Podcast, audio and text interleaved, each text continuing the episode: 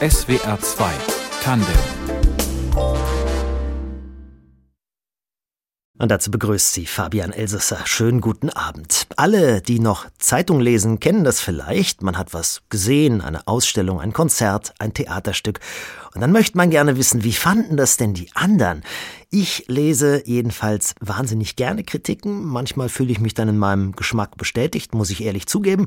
Manchmal macht es mir auch einfach Spaß, mich aufzuregen, weil die Kritikerin oder der Kritiker eine ganz andere Meinung hat. Bewertungen lassen jedenfalls keinen kalt, auch nicht im Kulturbetrieb und erst recht nicht diejenigen, die selbst spielen und schreiben. Und Eva Behrendt ist eine von denen, die schauen, hören und anschließend bewerten. Sie ist Redakteurin bei Theater heute, schreibt außerdem Kritiken für die Taz. Willkommen bei SWR 2 Tandem. Ja, schönen Dank für die Einladung. Guten Abend.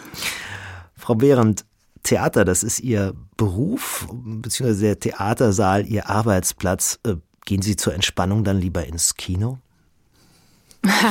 Ich gehe tatsächlich auch ähm, ab und zu ins Kino oder sehe mir mit meinem Lebensgefährten, der tatsächlich Filmkritiker ist, ähm, auch gerne mal einen Film im Stream an. Oh, also, also eine, Aber zur eine Entspannung gehe ich ehrlich gesagt, zur Entspannung gehe ich ehrlich gesagt joggen. Und äh, ja, also, also Sie haben schon jetzt verraten, eine, eine hochprofessionelle Kulturmelange da zu Hause. Wie oft muss man denn als Theaterkritikerin ins Theater? Also da gibt's natürlich ganz unterschiedliche persönliche Vorlieben. Also mein, das Maß, das ich gut finde, ist so dreimal die Woche.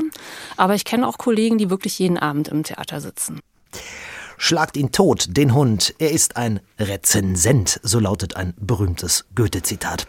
Tatsächlich äh, gab es bekannte und auch gefürchtete Kritiker. Marcel Reich-Ranitzky, Helmut Karasek, Sigrid Löffler oder früher noch Alfred Kerr. Kritik und Kunst, das ist ein schwieriges Verhältnis. Die Hundekotattacke eines bekannten Choreografen auf eine Ballettkritikerin Anfang 2023 war da wohl unrühmlicher Höhepunkt, jedenfalls in der jüngeren Zeit. Eva Behrendt ist Theaterkritikerin und heute unser Gast in SWR 2 Tandem. Frau Behrendt, worüber haben Sie zuletzt einen Verriss geschrieben?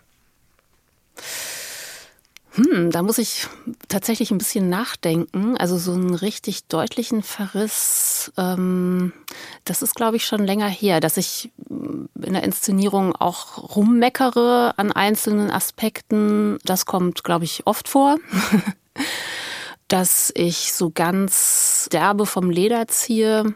Wie gesagt, fällt mir jetzt gar, spontan auch gar kein gutes Beispiel ein. Aber ist natürlich auch schon vorgekommen. Mhm. Wie hat sich das dann angefühlt? Also vor allem so im Nachhinein? Das kommt ein bisschen drauf an. Also manchmal ist das einem ja wirklich ein Anliegen zu sagen, hier ist irgendwas richtig schief gelaufen oder hier kuschelt sich gerade eine Gruppe total ein und will gar nicht mehr verstanden werden vom Publikum. Und dann hat man schon das Gefühl, man müsste da mal sagen, ähm, hier bei mir ist gar nichts angekommen. Und gleichzeitig gibt es aber auch immer wieder mal, auch sogar bei positiven Kritiken, ähm, Formulierungen, die mir im Nachgang durch den Kopf gehen, wo ich mich frage, war das eigentlich respektvoll? Habe ich da mich irgendwie im Ton vielleicht doch vergriffen? Oder ein zu bewertendes Wort gewählt? Also sowas kann einem schon nachgehen. Hm, das lässt einen also auch selber dann nicht kalt. Was ist denn so Ihr Verständnis als Kritikerin? Also was, was wollen Sie sein? Auch für die Leute, die Sie dann lesen. Oder auch für, ja, da sind ja dann auch die dabei, die es gespielt haben, im Zweifelsfall inszeniert. Ganz genau. Ähm, naja, ich sehe mich schon als, wenn man so will, professionelle Zuschauerin. Das heißt, ich bin auf der Seite des Publikums zum einen. Andererseits gehe ich wahrscheinlich sehr viel öfter ins Theater als die meisten anderen, die da sitzen, wobei man sich da auch täuscht. Also es gibt natürlich auch ähm, Theaterpublikum, was wirklich sehr regelmäßig ähm, ins Theater geht und sich sehr gut auskennt. Und ja, was ist meine Aufgabe da? Ähm, Im Grunde natürlich dem Theater, was ja öffentlich gefördert ist, von allgemeinen Steuergeldern, auch ein, eine Rückmeldung zu geben. Das ist die eine Aufgabe. Die andere ist aber auch eine oft sehr voraussetzungsreiche Kunst, die Theater ist, gerade weil da so verschiedene Künste eigentlich auch zusammenkommen, ähm, die zu übersetzen in eine Sprache, die vielleicht auch Lust macht, ins Theater zu gehen oder Lust macht, sich mit einem bestimmten Thema, mit einer Fragestellung auseinanderzusetzen. Und ich finde, da ist Theater an sich ohnehin super vielfältig und macht eigentlich nur neugierig. Sie sagten gerade, Sie möchten mit Ihrer Arbeit auch dem Theater, das meistens von Steuergeldern finanziert oder mitfinanziert ist, auch eine Rückmeldung geben in Ihrer Tätigkeit als Theaterkritikerin. Was sind so die schärfsten Reaktionen, die Sie bisher bekommen haben? Also ich kriege auch Fehlerrückmeldungen. Ne? Das, mir unterlaufen natürlich auch Fehler, dass ich Namen falsch nenne oder sowas. Und das zum Beispiel hat mal ein Regisseur auch öffentlich auf damals noch Twitter gemacht. Das fand ich aber völlig in Ordnung. Dann kann man sich entschuldigen oder es wird irgendwie berichtigt. Wenn es so direkt um Texte, Tendenzen geht, klar, da habe ich auch schon von Intendanten mal gehört, ob man da sehr einseitig sei oder sowas. Das ist finde ich eigentlich immer gut, ähm, drüber zu reden, wenn dieser Eindruck entsteht. Und man kann, es ist ja auch gut, als Kritiker, Kritikerin äh, Kritik zu bekommen. Die kriegen wir übrigens auch immer, wenn man als Jurymitglied beim Theatertreffen ist, dann ist ja auch diese Juryauswahl Gegenstand öffentlicher Kritik. Und das weil Sie auch sagten, das ist ja trotzdem äh, vielleicht schmerzhaft für, für die, über die, die kritisiert werden, das stimmt natürlich, das ist auch so und es ist auch für mich unangenehm, wenn ich kritisiert werde. Aber ich glaube, insgesamt müsste es trotzdem möglich sein, eigentlich die Sache im Auge zu behalten und ja, da ein bisschen das einfach nicht zu persönlich zu nehmen, ein bisschen von sich dann auch in dem Fall abzusehen. Stichwort persönlich. Sie haben ähm, sich Musik gewünscht für diese Sendung und bevor wir gleich übers Theatertreffen 2024, bei dem Sie in der Jury äh, gesessen haben, sprechen, da hören wir einen Wunsch von Ihnen und zwar von Nick Drake, Pink Moon. Was bedeutet Ihnen der Titel? Was hat es damit auf sich? Ja, Sie haben mich ja netterweise nach Musikwünschen gefragt für diese Sendung und ich dachte, es wäre eigentlich vielleicht ganz lustig, wenn ich lauter Songs auswähle, die ich zum ersten Mal überhaupt im Theater gehört habe. Und bei Pink Moon, das war in dem Stück Luna Luna von Maren Kames, was Enrico Lübbe in Leipzig aufgeführt hat. Zoe written and Zoe say The moon is on its way. None of you stand so tall. The moon,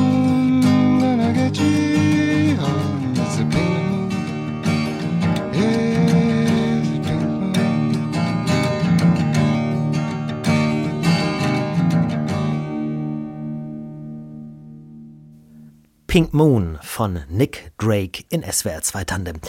Auch Schlafen ist eine Form von Kritik, vor allem im Theater. Dieser hübsch boshafte Satz stammt vom irischen Dramatiker und Literaturnobelpreisträger George Bernard Shaw. Mein Gast heute ist Theaterkritikerin. Eva Behrendt rezensiert seit vielen Jahren Stücke für die Fachzeitschrift Theater heute und für die Taz und noch für einige andere. Schon mal eingeschlafen bei einer Aufführung, Frau Behrendt? Ja, zumindest manchmal mit dem Schlaf gekämpft. Passiert. Sie bilden zusammen mit sechs Kolleginnen und Kollegen die Jury beim diesjährigen Berliner Theatertreffen, sehr renommiertes Theaterfest. Und Sie haben die zehn bemerkenswerten Inszenierungen ausgesucht. Auch die gibt's jedes Jahr. Und zwar aus 450 Aufführungen im deutschsprachigen Raum. Wie viel davon haben Sie gesehen? Ich glaube, es waren sogar noch mehr dieses Jahr. Ich weiß es gar nicht. Ähm, aber egal. Ähm, es sind sehr viele. Und ich habe davon allerdings nur 103 gesehen. Nur ist gut. Wie viel Streit gibt es, wenn Theaterkritiker so eine Auswahl zusammentreffen müssen? Ja, es ist ähm, erstaunlich, dass da wirklich teilweise erbittert diskutiert wird. Also gestritten würde ich es vielleicht nicht nennen. Aber wir machen das ja auch teilweise schriftlich. Also jeder schreibt sozusagen eine Kurzkritik zu jeder Inszenierung, die gesichtet wurde. Dann wird das aber auch noch mündlich vertieft und ähm, obwohl ich sagen würde, es gibt große Schnittmengen in unseren Haltungen, gibt es doch immer wieder einzelne Stücke, über die wirklich sehr lange diskutiert wird. Jetzt haben wir in dieser Sendung ja auch schon gesprochen über das Verhältnis zwischen äh, Kritik und der Kunst, über die dann geschrieben wird, die kritisiert wird. Und da fand ich es jetzt schon lustig, dass unter diesen zehn Stücken ausgerechnet eins ist mit dem Titel Die Hundekot-Attacke, Untertitel Eine Vorstellung über Finsternis, Schönheit und Vergebung basierend auf einer wahren Begebenheit. Die habe ich jetzt schon mehrfach erwähnt, nämlich diese äh, Attacke, diesen Hundekotwurf äh, eines beleidigten Choreografen auf eine Ballettkritikerin. Balsam fürs Kritikerherz oder warum musst du dieses Stück mit rein?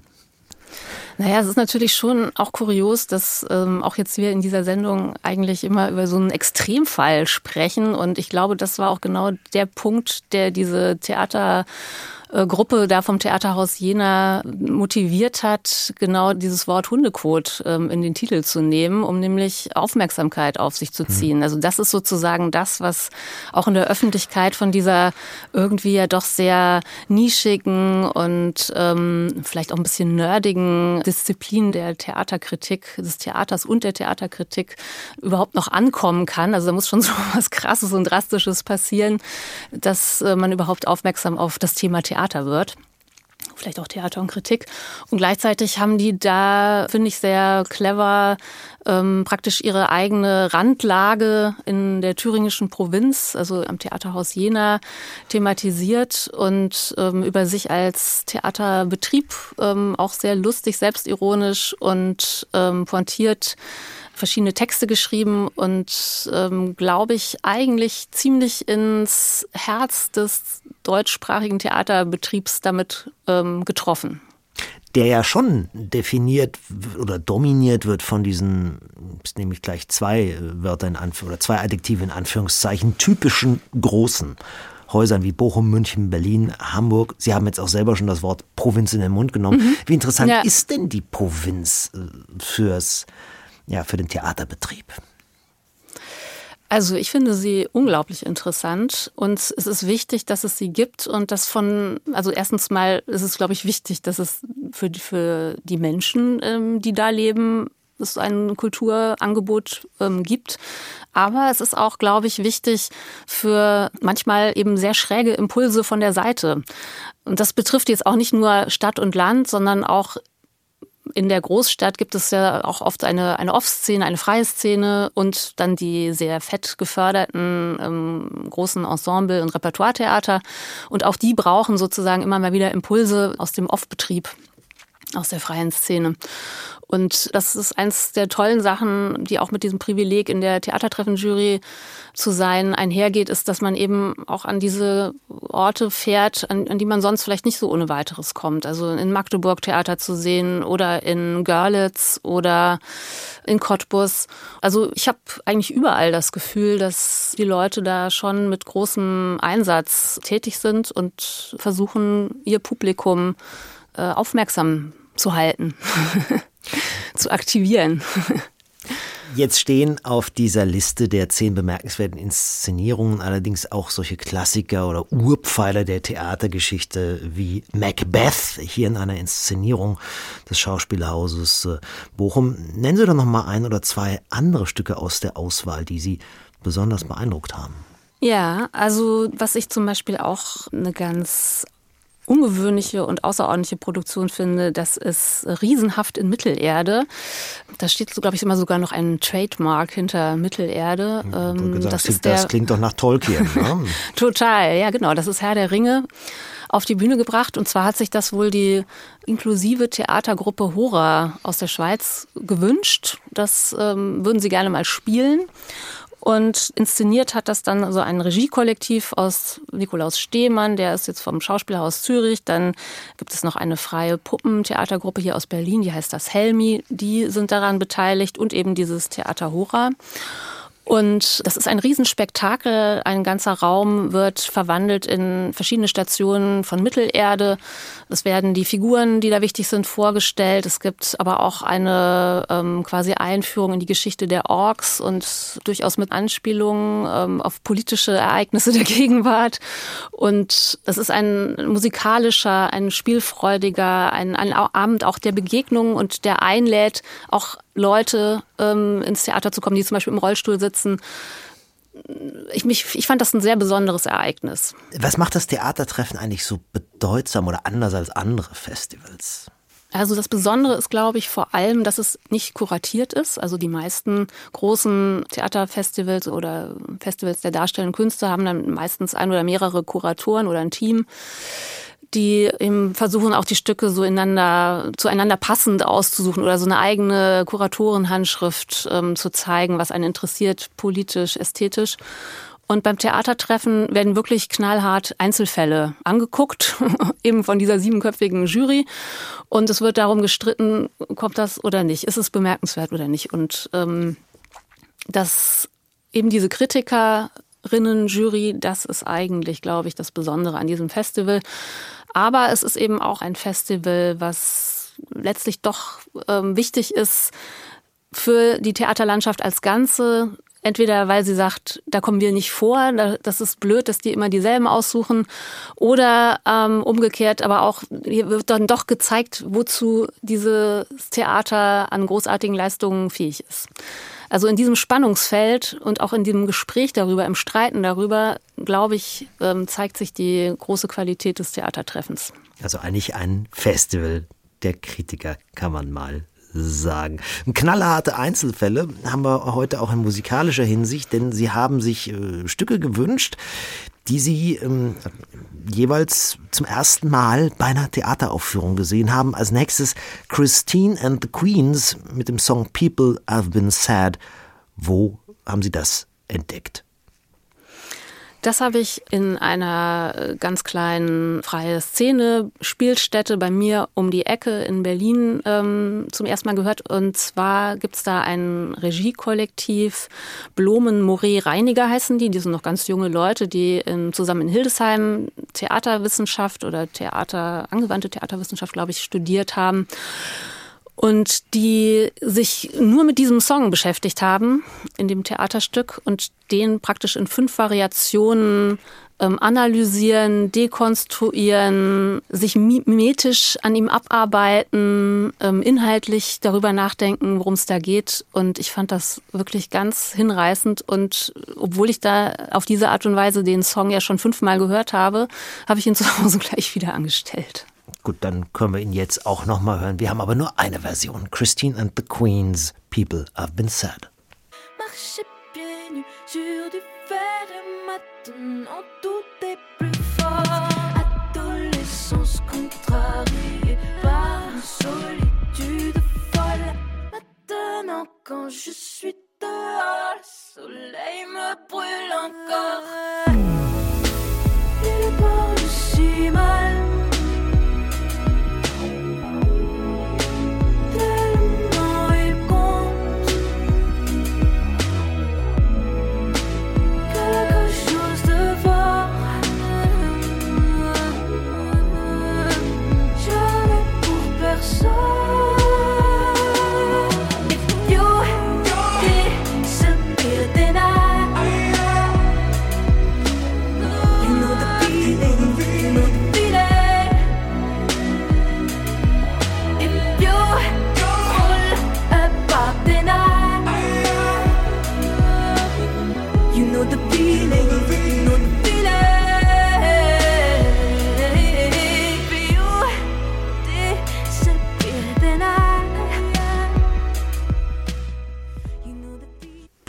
I've Been Sad von Christine and the Queens in SWR 2 Tandem. Ein Wunsch meines heutigen Gastes, der Theaterkritikerin Eva Behrendt.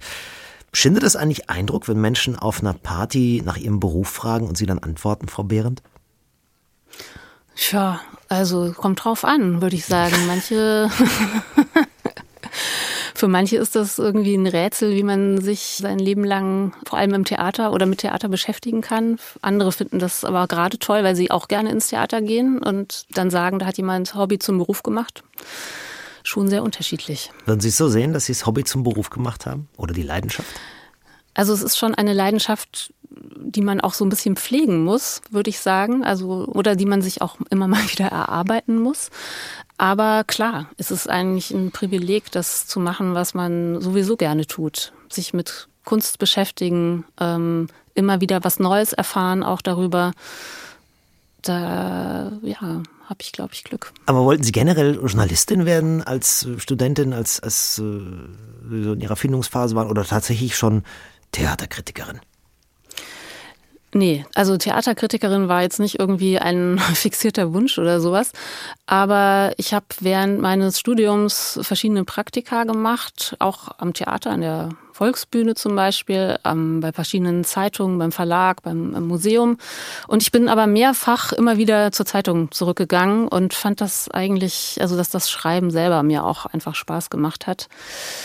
Und dann ist auch noch irgendwie so ein Glücksfall passiert. Das heißt, ein Studienfreund von mir, auch immer noch ein guter Freund ist, der hat mir, weil er in die Schweiz zurückgegangen ist, seinen Korrespondentenjob in Berlin beim Tagesanzeiger quasi vermacht. Also vielen Dank nochmal dafür, Tobi. Und das hat mir dann ermöglicht, ähm, praktisch aus dem Stand eigentlich Kritiken über Kastorf, Schlingensief, Marthaler zu schreiben. Also das waren ja damals so die ganz großen Nummern an der Volksbühne.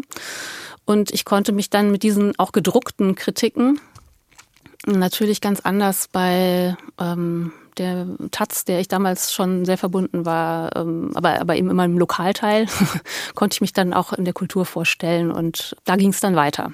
Da sind Sie heute noch, aber ähm, der Hauptposten ist Redakteurin von Theater heute, auch schon seit mehr als 20 Jahren. Ich glaube, die haben nur zwei Redakteurstellen, wenn ich das richtig gelesen habe. Also genau. wahrscheinlich auch wieder ein Glücksgriff, ne? Also das äh, war dann eben auch, als ich mit dem Studium fertig war, ähm, kam die damalige Redaktion von Theater heute auf mich zu und die haben mir ein, Volontariat angeboten und ja, dann bin ich quasi gekommen, um zu bleiben. Das ist eine Traditionszeitschrift, die gibt es mehr als 60 Jahre jetzt. Was ist das Besondere daran? Also ja schon ein Fachblatt, ne? aber ich glaube, für das, was es ist, relativ auflagenstark. Es ist eine Fachzeitschrift, in der es auch wirklich schwerpunktmäßig um Theaterkritik geht. Es gibt immer sehr viele Rezensionen, aber wir versuchen auch mit ähm, Theatermacherinnen und Theatermachern einfach Gespräche zu führen, Künstlerinnen zu fragen, ob sie Essays für uns schreiben alles das, was irgendwie wichtig ähm, im Theater ist, vorkommen zu lassen, ähm, zu thematisieren, in die Zukunft zu denken. Und ähm, es gibt außerdem bei uns auch immer einen Theaterstückabdruck.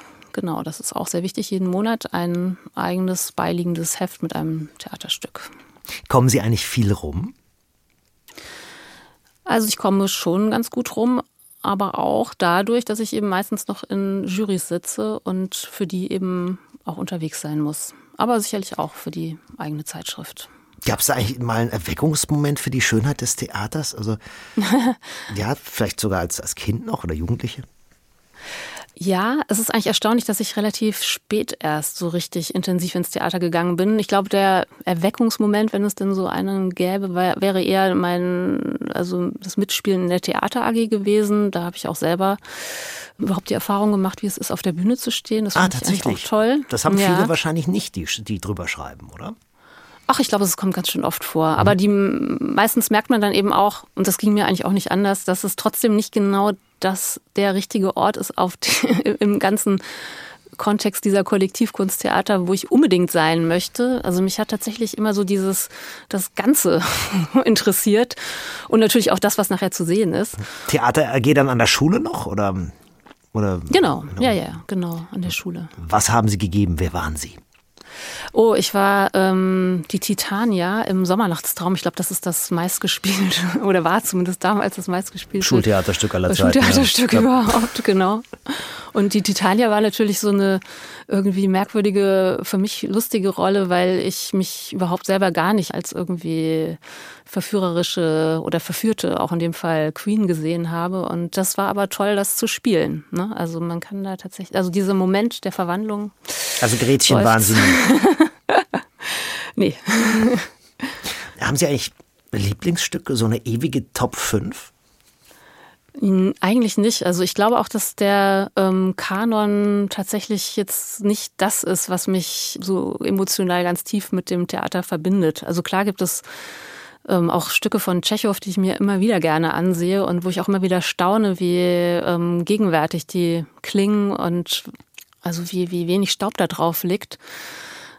Oder ich kann mich aber auch natürlich in historische Stoffe ähm, bei Shakespeare und so weiter einarbeiten und das auch spannend und interessant finden. Und Trotzdem würde ich sagen, ist diese Tendenz der letzten 20 Jahre ähm, eigentlich weg vom Kanon oder den Kanon kritisch zu sehen, neu zu schreiben, zu überschreiben, zu korrigieren, was eigentlich alles so anstrengend klingt, aber einfach nur zeigt, man setzt sich auf eine ganz spezielle Art auch mit diesem Erbe, mit dieser Tradition auseinander.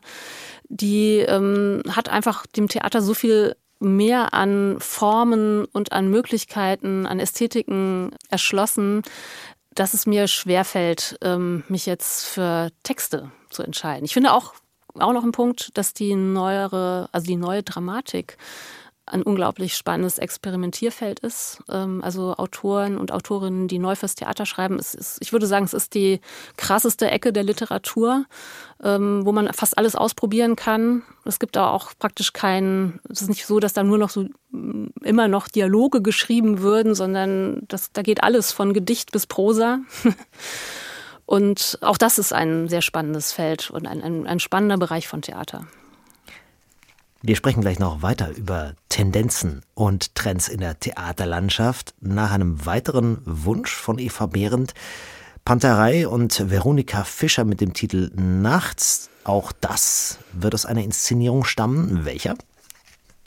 Ja, das ähm, war die Inszenierung Der Bus nach Dachau ähm, oh, am Thema. Schauspiel Bochum, Schauspielhaus Bochum. Genau, das ist ähm, auch tatsächlich ähm, ein sehr merkwürdiger Moment gewesen, wo dieses Stück auf einmal eingespielt wird, nachdem man also lange Holocaust und Verhältnis heute dazu und wie überhaupt auf die Bühne bringen das Thema war. Ähm, und parallel zu diesem Stück, was, was ich auch gar nicht kannte, also ich konnte es gar nicht einordnen, ist das wirklich ein, ein deutscher Popsong wusste nicht, dass es aus der DDR war. Veronika ähm, Fischer, ja. Hm. Genau, sieht man, und, und, und Pantarei war ja so ein bisschen die Rock-Rock-Gruppe ähm, des Ostens.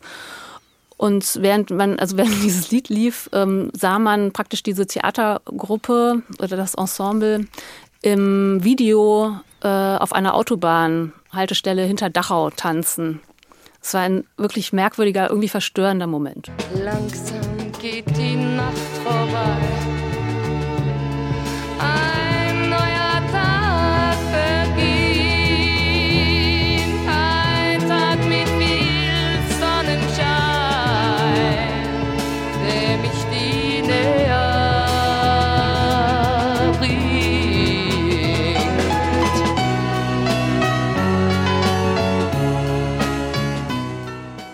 Theater kontrolliert die Mächtigen, Theater spricht für die Ohnmächtigen. So schwergewichtig hat das der Theaterregisseur und langjährige Chef des Berliner Ensembles Klaus Peimann mal gesagt. Mein Gast heute in SWR 2 Tandem ist Eva Behrendt und sie ist Theaterkritikerin, beobachtet also diese Kunstform schon sehr lange. Übertreibt Klaus Peimann da ein bisschen, Frau Behrendt, oder ist es sogar eher ein frommer Wunsch, dass äh, es so politisch wirkmächtig sein kann? Ja, ich glaube, es ist tatsächlich eher ein frommer Wunsch, aber ein wichtiger Wunsch. Also Theater aus einem gewissen Widerstandsgeist zu machen, ist erstmal kein Fehler, würde ich sagen.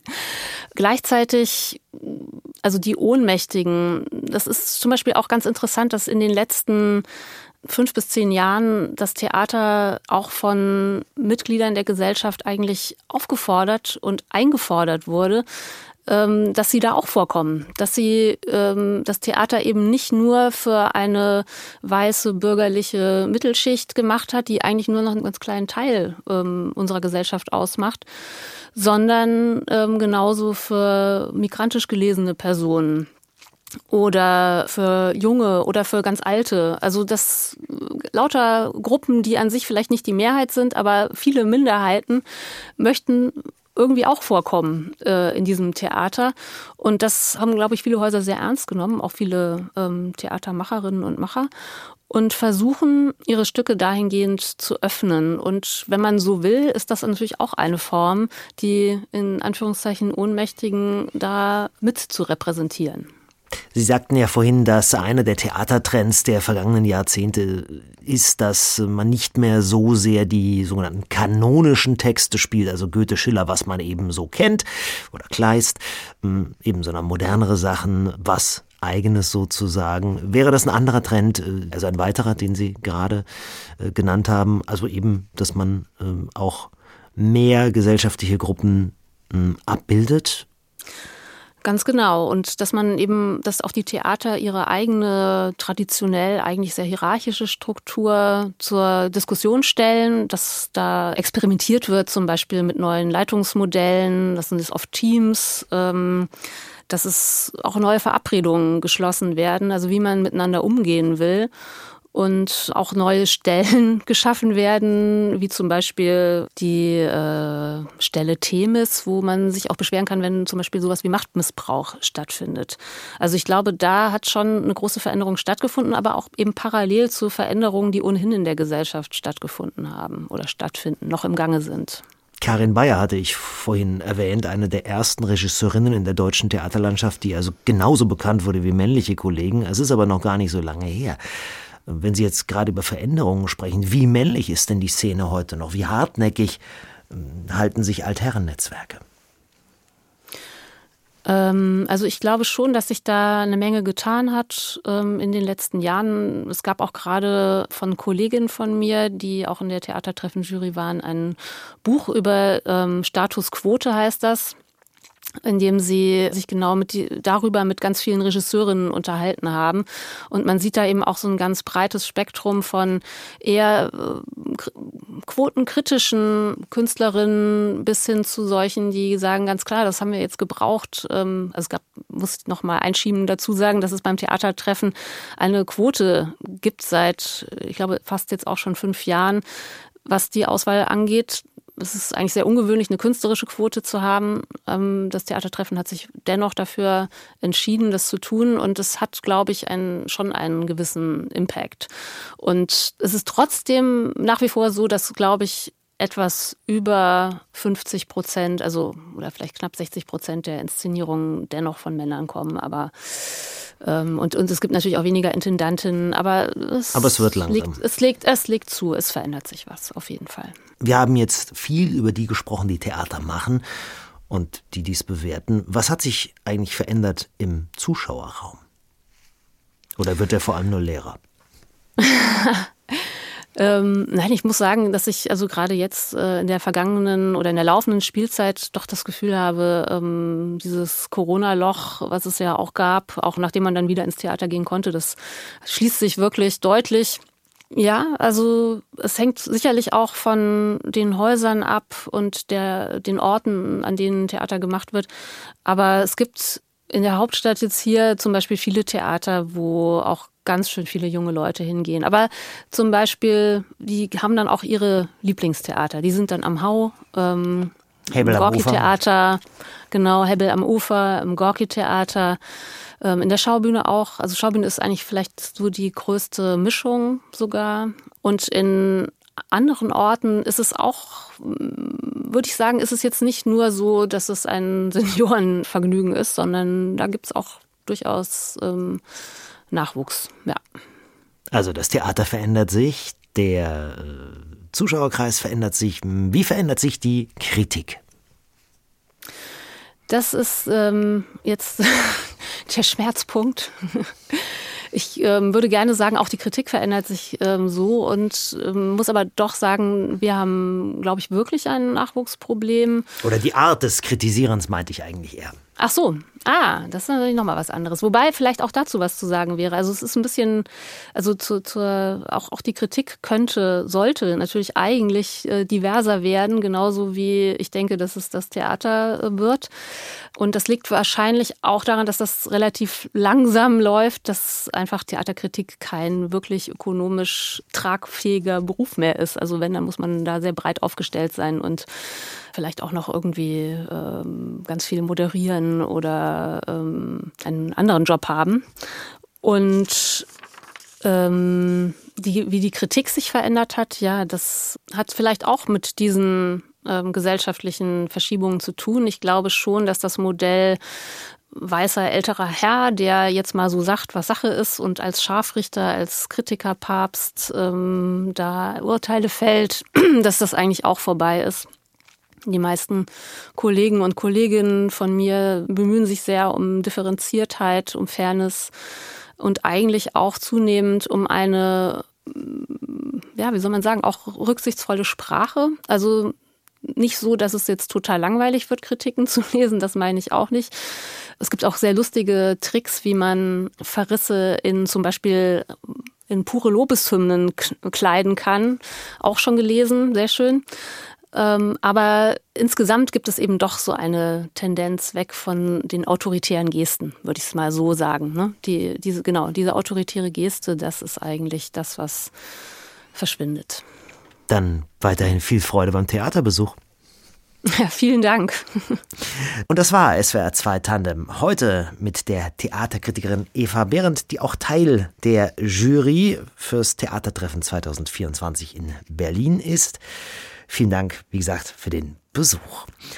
Redaktion der Sendung hatte Lennart Sebald, Musikauswahl unser Gast und Tristan Reiling. In der Technik war Robin Zürner. Ich bin Fabian Elsesser. Schönen Abend noch.